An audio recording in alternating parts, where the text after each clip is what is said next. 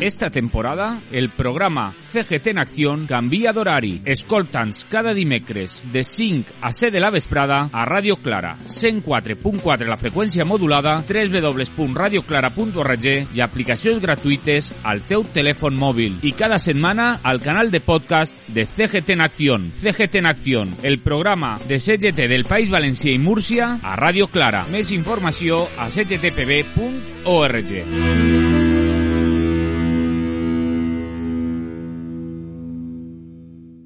Bueno, empezamos aquí otra vez de nuevo con Anónimas y hoy tenemos el, vamos, el placer, el gusto de tener aquí con nosotros a Carmen Esbri de la Mesa en Defensa de la Sanidad Pública, creo que es correcto.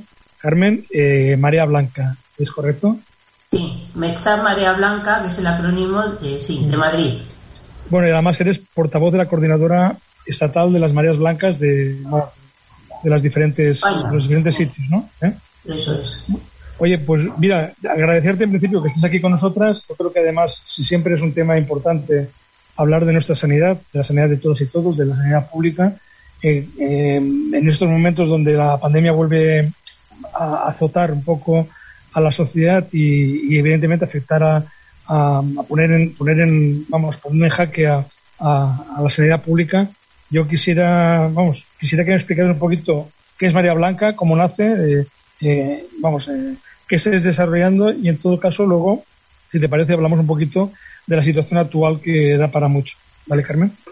Muy bien. Pues bueno, María Blanca es un movimiento social que nace en el 2012 cuando Mariano Rajoy eh, saca adelante el Real Decreto 16 2012 que es el plan de sostenibilidad que él plantea, que es un decreto que impuso, ¿no?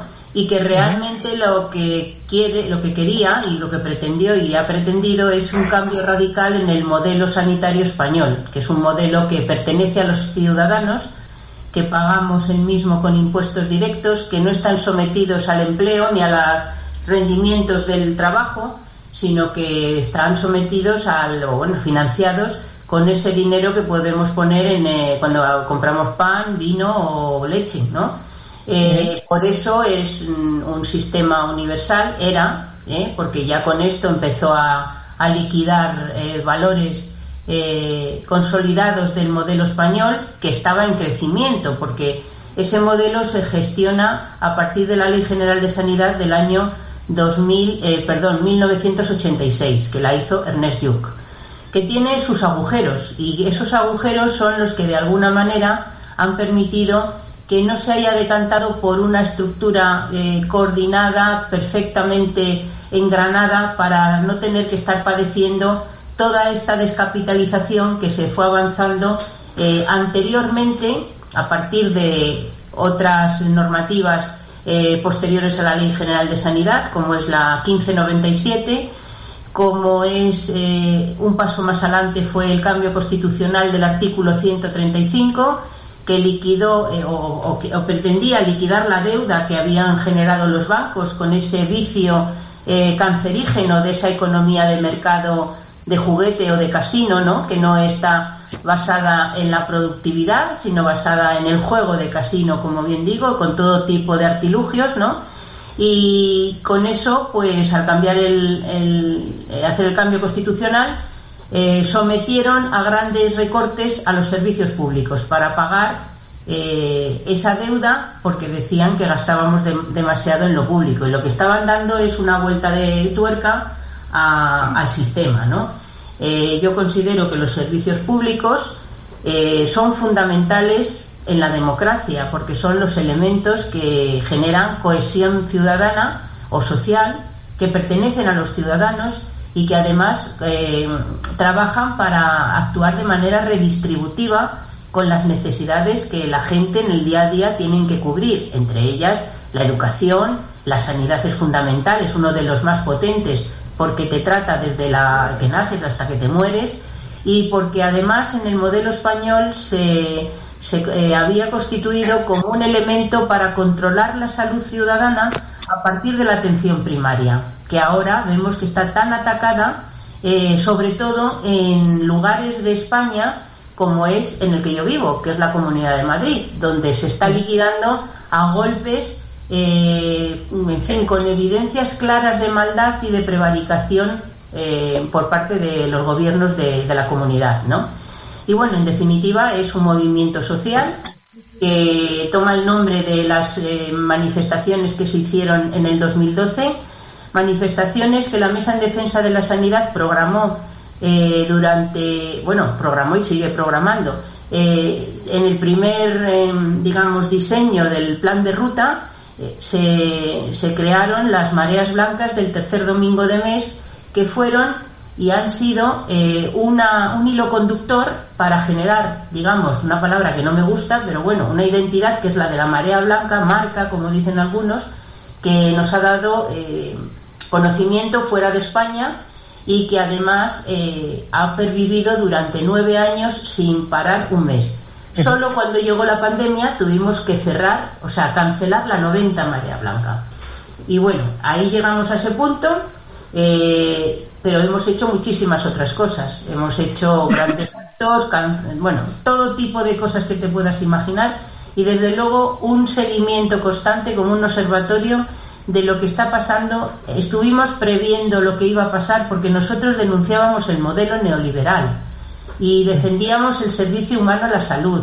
No solamente los hospitales, los hospitales te eh, actúan cuando tú requieres eh, que, te, que te traten temas de enfermedad, pero la salud es mucho más. Nosotros defendemos los determinantes, que son todas esas otras cosas que afectan a, las personas desde en todos los momentos, las pensiones, eh, la educación, la vivienda, la alimentación, en fin, todo eso en, la, en el plan de, la Ley General de Sanidad eh, está organizado como eh, un elemento de control la atención primaria, basándose en, las directrices de la OMS y en la, sobre todo en la de Almata, que definió los determinantes como los valores fundamentales para generar la salud comunitaria, o sea, el equilibrio de los determinantes.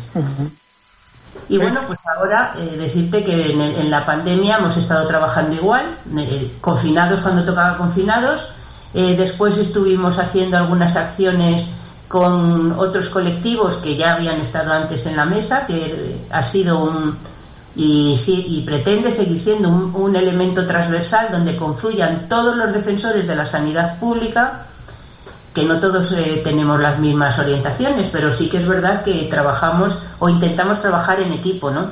Para ese, ese tema de la salud.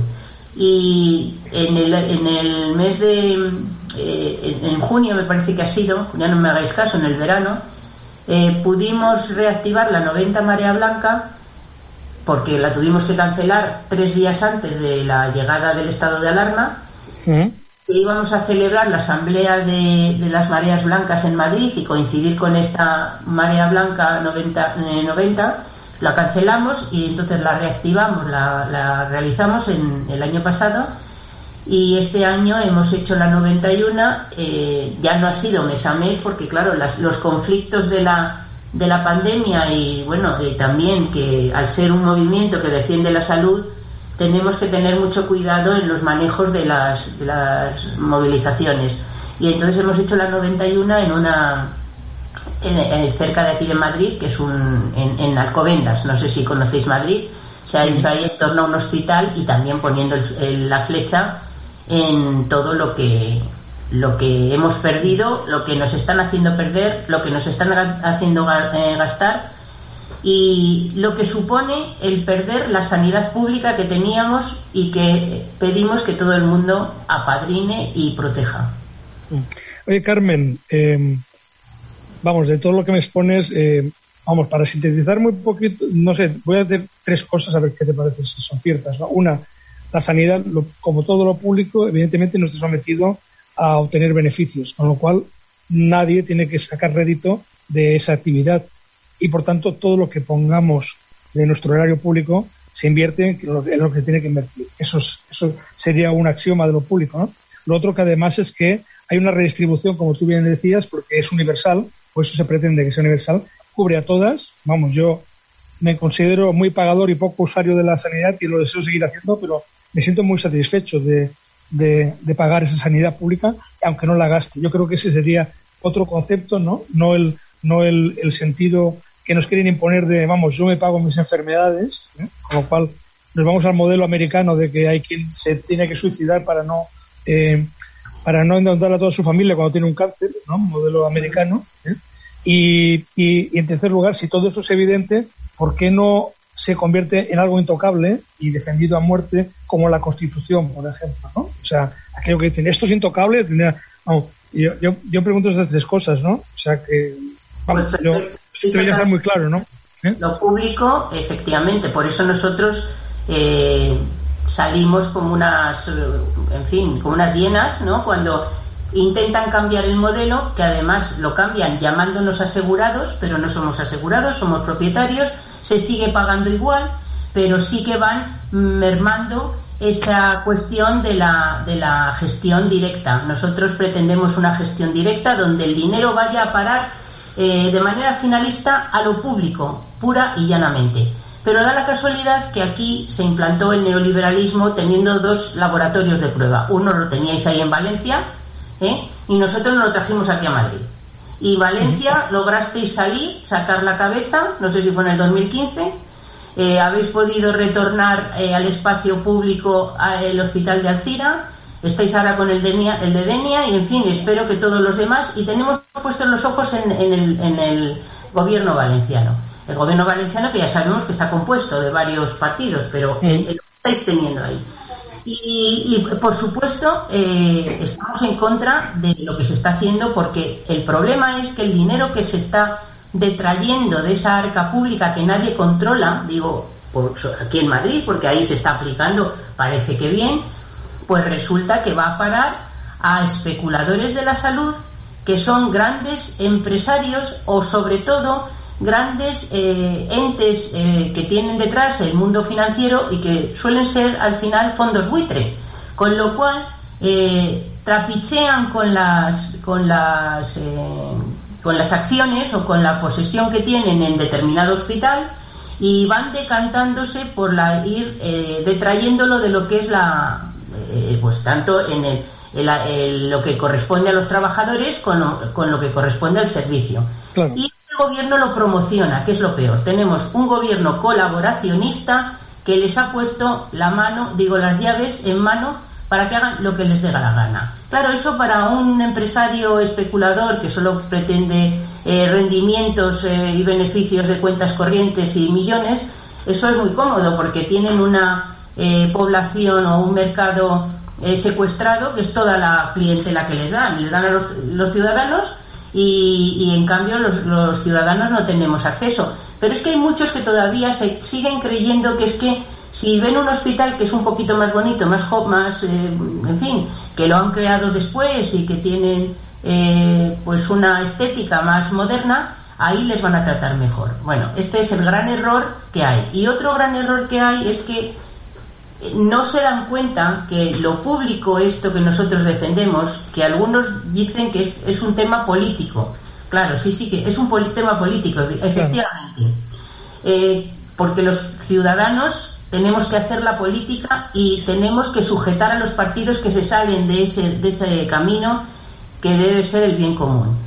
Pero ellos enseguida dicen que es que, a ver, estás hablando de comunistas, de no sé qué, bueno, te cuentan de todo. Y lo que no se dan cuenta es que eh, ahora mismo dicen, no, es que esto no vale nada, porque yo no tengo que pagar nada cuando llego a ese hospital. Y resulta que ese hospital está en manos de Quirón Salud, bueno, Fresenius, el grupo Fresenius, que se está haciendo con una dotación inmensa, no solamente en Madrid, sino en otras comunidades autónomas, un grupo alemán que se ha ido comiendo otros grupos que había, como era Quirón Salud, como en fin era IDC Salud, una serie de grupos, y se ha quedado con estos porque en Alemania no le dejan hacer lo que aquí les han dejado, sobre todo en el gobierno de Madrid. El consejero de, el consejero de sanidad. no, no, de sanidad no, el del grupo, el, no, el ah, consejero llegado, el, recién llegado llegó hace dos años nuevo y dijo, hombre, esto es el mundo feliz. bueno, cuando se iba, cuando las elecciones del 2015 en Madrid decía, yo quiero que salga a la derecha, porque es que lo que estamos ganando aquí es que no se puede hacer en Alemania.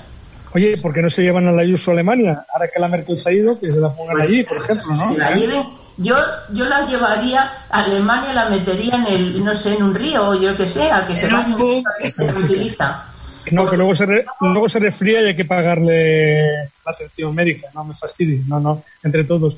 Oye, una pregunta. Viendo esto...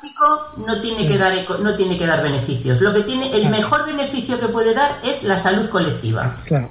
Que lo que estaba diciendo es que yo a mí me no comprendo porque además si uno es trabajador y ha tenido algún pequeño percance tiene un ejemplo muy claro de lo que es la atención privada. Vamos, una mutua, por ejemplo, ¿no? ¿Eh? que además la pagamos entre todos y luego te tratan como, como una porquería. Vamos, yo digo porque es así.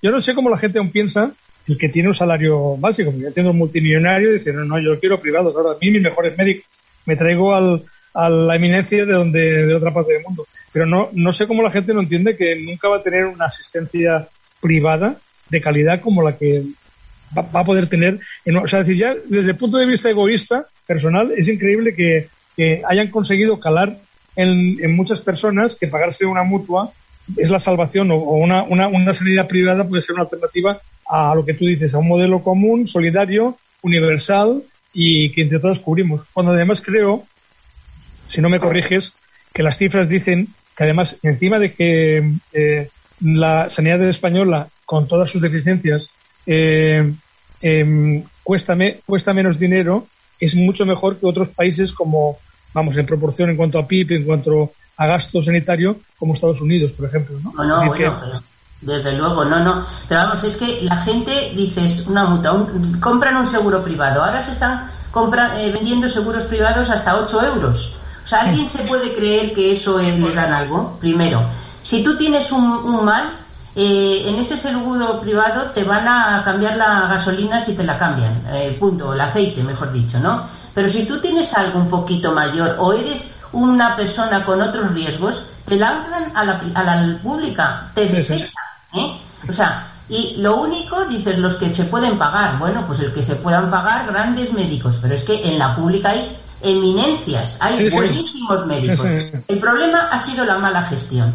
Y efectivamente lo que decías tú, España, y lo que pasa es que ese es el problema que todavía nos duele más, que siendo un modelo de carácter internacional, europeo e internacional, por su menor coste en términos económicos y su mayor rendimiento en términos de salud, lo están dejando, eh, sobre todo en, lugares como Madrid, que tendría que ser el que diera ejemplo, ¿no? Lo están dejando a la altura del betún, como se suele decir, porque efectivamente en Estados Unidos eh, estaba por el 18% del PIB Aquí estaba por una cantidad, mm, no sé si era el, 6 o por ahí del PIB, y tenía muchísimos, eh, bueno, tenía muchísimos. Es que era eh, el problema de la continuidad de cuidados desde que naces hasta que mueres, porque eso no lo tienes en un seguro privado. Tú en un seguro privado no tienes un personal de atención primaria que te teste, te, te, te analice o te mantenga en unos niveles de salud y te aconseje qué cosas tienes que hacer, no, no solamente que cuando estás enfermo. Eso no lo tienes. Entonces, el seguro privado es algo puntual. Y las mutuas es otra de las cosas que vienen en la Ley General de Sanidad. Que eso se hizo, yo creo que por, de alguna manera, eh, dar gusto a los funcionarios como un plus añadido, pero realmente no tienen razón de ser. Yo creo que las mutuas, si hicieran una auditoría, tendríamos unos agujeros más grandes que los que estamos viendo en algunos sitios con el dinero como se ha eh, gestionado. Y lo que dices tú, eh, ¿por qué no hacemos, eh, blindamos la sanidad? Pues perdona, es que hay que hacer un cambio constitucional. Nosotros en el año 2017, sí, 2017, estuvimos hablando con todos los grupos del Congreso y le presentamos un documento de 38 medidas eh, entre las cuales había pues el cambio del artículo 90 de la, de la Ley General de Sanidad, en fin, todas las cosas que, que creíamos que debían de subsanarse y que se blindara eh, la salud en el artículo, en el título primero de la Constitución. No podemos tener algo que es un bien, porque es que además el concepto que tienen es mercantilista, pero lo sigue teniendo Pedro Sánchez, lo sigue teniendo la ministra de Sanidad, que está decantándose por lo, por lo público-privado. Lo público-privado es un timo. No puedes meter en una caja, ¿eh? Mm. meter la mano de, lo privado y meter la mano de lo público. Aquí el dinero que vaya ahí público tiene que ser para pagar las necesidades de los ciudadanos que lo pagan. Y nada más. Y hombre, si tienes que hacer alguna excepción en algo, no, que no lo metan en la ley, que lo hagan por necesidad puntual y punto. Y esa es la cuestión. Marisa. Eh, yo quería preguntarte, ¿qué opinas de cuando tienes que hacerte una prueba, como por ejemplo un TAC en la seguridad social y te mandan a, un privado, te derivan? Pues, pues mira, lo primero que lo rechazo. O sea, eh, te digo, nosotros aquí se hizo una campaña, eh, porque una de las cuestiones por qué se, o sea, de cómo se privatizaba, una era la descapitalización de los medios, eh, echar un personal, lo digo ya cuando ya se aplicaron los grandes recortes. Antes lo habían hecho, pero aquí en Madrid mm, supongo que sabéis que se gestionaron, se crearon ocho hospitales más, no ocho, diez me parece, lo hizo Esperanza Aguirre de distinta forma, mm, como queriendo dar mejor servicio, pero al final no se aumentaron las camas de la totalidad eh, se detrayeron los dineros de los hospitales grandes y de la sanidad pública y se hicieron estos conciertos de concesiones donde se pagaba un canon durante 30 40 años, que es un poco lo de la Ribera, ¿no? Bueno, porque trajimos el modelo vuestro que teníais ahí. Eh, de hecho, aquí vino Burgueño que estuvo ahí gestionando cosas. Entonces, eh, por una parte estaba la privatización de ese tipo, donde en esos hospitales se había unos que era todo privado, aunque lo pagábamos con lo público, eh, lo gestionaba la empresa que lo había hecho y luego todo el personal era privado, y otros que eran eh, gestionaban lo que era la gestión de manera privada y el personal era público. Bien, esa era una manera, ¿no?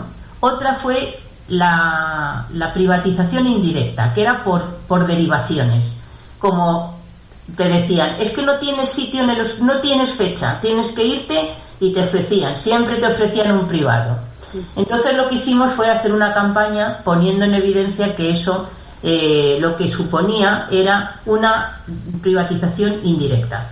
Por varias razones, porque no nos gustaban. Porque primero, eh, no era lo mismo el que te lo hicieran en un en un hospital público que en un privado. Por ejemplo, las, las mamografías. Si tú te derivan a un sitio privado, cuando te hacen la mamografía, ellos tienen unos conciertos por unas cantidades que les han adjudicado, los que sean. Si esas, y te lo digo porque tenemos compañeros que se dedican técnicos de, de pruebas, que lo tienen muy bien analizado. Si ellos te derivan, si, si a ti te encuentran algo que no es, eh, en fin, algo anormal, ¿eh? como ellos no tienen, eh, digamos, la relación con, con los, los, profesionales de la pública, se crea un vacío en la información. Y a, a, su vez, los que reciben esas pruebas no están conformes con lo que han recibido y no pueden acceder a volverlo a hacer o te las pueden hacer en otro momento, en otro lugar o, lo que sea. Nosotros consideramos que el servicio público tiene que ser de, la A a la Z y que tiene que estar organizado de manera totalmente armónica. Y para eso están las consejerías. No, no puede ser que se, que se pretenda que, que los eh, servicios sean autónomos ni que se dote a unos de una manera y a otros de otra. Consideramos que eso no da la seguridad eh, y la calidad suficiente. Con lo cual nosotros, el que te manden, el que nos manden a un sitio u otro, eh, nosotros pedimos siempre un hospital público. Bueno, pues creo que poco, poco, eh, Enrique. Sí, no, solo yo solo preguntarle si te parece, eh, vamos, eh, como teníamos para hablar, hablar y hablar del tema, yo creo que dos programas o tres enteros. Y yo que. bueno, sí, sí. Bueno, Llevo nueve años sin parar de hablar, tú fíjate. Imagínate. Pues Carmen, igual, igual hay que hacer un programa de radio semanal. Bueno, no es, una cosa, lo que quería comentarte es que, vamos, eh, eh, se, ha, se ha aplaudido mucho los sanitarios durante el principio de la pandemia, pero ahora parece que vamos, da lo mismo, ¿no? Ya parece como si todo fuera eh, jauja, que estuvieran de maravilla y que no tuvieran ningún problema en los, en los hospitales, que estuvieran, no hubiera saturación. Incluso hemos visto como la, vuestra presidenta se ha llegado a permitir... Eh, que os escondéis en los váteres, acusar de que no atienden, de que están boicoteando, de que no cogen el teléfono, de que es una, vamos, es una cosa hecha aposta por sindicalistas rojo anarquistas, yo qué sé, bolcheviques, por decirle alguna cosa, ¿no? Como lo que le dé a ella por decir, ¿no? ¿Eh? No, Carmen, eh, yo si quieres, eh, comentas algo de esto y yo te doy para que cierres como quieras ya la entrevista, ¿vale, Carmen? Vale, bueno, pues bueno, la pregunta concreta cuál es, lo de los eh, sanitarios, lo del personal sanitario, ¿no? sí, efectivamente, sí. Bueno, sí, efectivamente se les puso a los pies de los caballos aquí en Madrid. Yo no sé, en todas partes fue un impacto, ¿no? La de la llegada de la pandemia o de la COVID, ¿no? Eh, y la realidad es que se encontraron con una desasistencia tremenda debido al propio desorden que tiene esta consejería, porque supuestamente cada hospital se gestiona por su lado, cada departamento por su lado y cada todo por su lado. Y luego mandaban cada cinco minutos, pues, mm, protocolos, bueno, digo cada cinco minutos exagerando, pero bueno, en algún caso así fue, protocolos mm, contradictorios, con lo cual el personal estaba totalmente eh, obnubilado, porque claro, se les cayó encima todo no había recursos para de mascarillas, ni de EPIs, ni de nada, de nada para poderse proteger. Bueno, se lo habréis visto en todos los sitios. Se ponían bolsas de basura, hicieron lo que pudieron y se encontraron con que encima se les había venido todos los grandes recortes que habían eh, debilitado los servicios públicos que teníamos y que ellos tenían que sacar ahí de donde pudieran y que lo hicieron muy bien y lo siguen haciendo. ¿eh? Eh, sacar fuerzas de donde no las tenían muchas veces porque se veían totalmente eh, saturados de, llegada de, pacientes, ¿no? En ese espectro eh, resulta que teníamos plantas cerradas en Madrid, teníamos UBIs cerradas, en Salvado salió por el, en el, el, hospital Infanta Sofía, que está en Alcobendas, es donde hicimos la 91 Marea Blanca, eh, aparecieron que había 16 UBIs que estaban cerradas desde tiempos A, porque el hospital tenía programados, me parece que 32 UBIs. Estaban trabajando con 16 y, en la, y tirando un muro que estaba a continuación, tenían 16 que no estaban utilizadas. Esta gente que estaba en esos hospitales salían llorando porque en las UBIs habían tenido que mezclar a las personas con COVID de las que salían de operaciones y tal y se les iban quedando algunas por el camino porque no podían hacer más. Eso es el, gobierno de la Comunidad de Madrid. Esa es esta señora que se jacta de ser la mejor solución para la COVID. Y luego, pues eh, efectivamente, cuando ya no tiene nada que hacer ni que decir, pues claro, se inventa también que son los sanitarios que, claro, la, se encuentra en un programa de, del radical Los Santos, este señor, o no sé qué, parece ser, y entonces llama a un señor y le dice, oiga, que es que yo llamo al centro de salud, no me coge nadie, no sé qué, y le echa la culpa también a los de atención primaria. Eh, lo que ha hecho es, lo que hizo fue eh, sacar personal de hospitales y mandarlos primero a IFEMA, que era la feria de Madrid, donde hizo pues un gran hospital, un gran hospital que nos costó muchísimos millones que fue realmente como una nube de verano, porque tampoco había necesidad, porque había plantas cerradas, pero fue sacando personal de uno y otro sitio. Lo que sí puedo decir es que eh, Florentino Pérez, se ha ido eh, enriqueciendo a costa de la salud de muchos momentos, entre ellos IFEMA, después en el Hospital Zendal, antes en el Puerta de Hierro y así suma y sigue, ¿no? Y esos son los de la familia del PP. Eh, mientras tanto, lo que te digo, cerraron, mm, fueron descapitalizando también de personal los centros de salud, cerraron todos los SUAPs, que son los centros de eh, urgencias de atención primaria, centros que desde el año 2020 permanecen cerrados, siendo unos centros fundamentales y habiendo sido eh, una, un buen elemento para, por ejemplo, temas de vacunación, para evitar que las urgencias se vayan a los hospitales, que ahora mismo están totalmente también saturados con la sexta ola que estamos padeciendo aquí en Madrid. Pero aquí no se van a poner más medidas, aquí no se va a poner nada, simplemente nos vamos a ir a tomar cañas. Y los sanitarios están ya que no pueden más. Y vamos a sufrir, primero, nos vamos a quedar sin sanitarios, unos han caído por la COVID, otros por salud mental, otros por cansancio absoluto, otros porque se han largado y ellos dicen que es que no los hay, los hay. A ver, los hay los. Lo que pasa es que no los pagan y los maltratan. Y ahora estamos en ese punto. Ahora pretende hacer una ley donde quiere gestionar, eh, sin pasar por el Parlamento, una eh, agencia para la contratación sanitaria. Es lo que pretende hacer ahora. Y ha dado hasta el día 3 de enero, la saca en los días que se han estado eh, trabajando sobre los presupuestos de la Comunidad de Madrid, que han sido realmente lamentables. Incluso tienen peores dotación que en, tiempos anteriores, con lo cual, fijaros cómo estamos. Y sin embargo, los millones los hemos recibido y se ha hecho el Hospital Central. 200 millones de euros que no valen para nada. ¿eh? Donde es un, como una especie de hangar que no es un hospital. Y ahí se han ido llevando pacientes, pero en cuanto había alguno que tenía eh, problemas de, gravedad, se los tenían que llevar a otro hospital porque ahí no había recursos. O sea, mm. es la gestión. Y yo me pregunto, ¿qué hace el gobierno español que no nos salva de, esto? Hemos pedido ayuda porque estamos solos, porque a mí no me valen los votos. Oye, ¿por qué no aplican el 151? 155. Ah, ah, perdona, ya me equivoco. Me parece que es el 155. ¿Ah, sí? vale, vale. Yo, estoy dispuesta a pedirlo. Bueno, sí, sí, bueno. Eh, nada, te, quería corregir, sino que decía de tomar cañas y patas de calamares. No hay que dejarse tampoco esa faceta, que es importante, ¿no? ¿Eh? Sí, bueno, bueno sí. no, no, hay que tomarse... esto, no lo toman con barra de calamares, eso, bueno.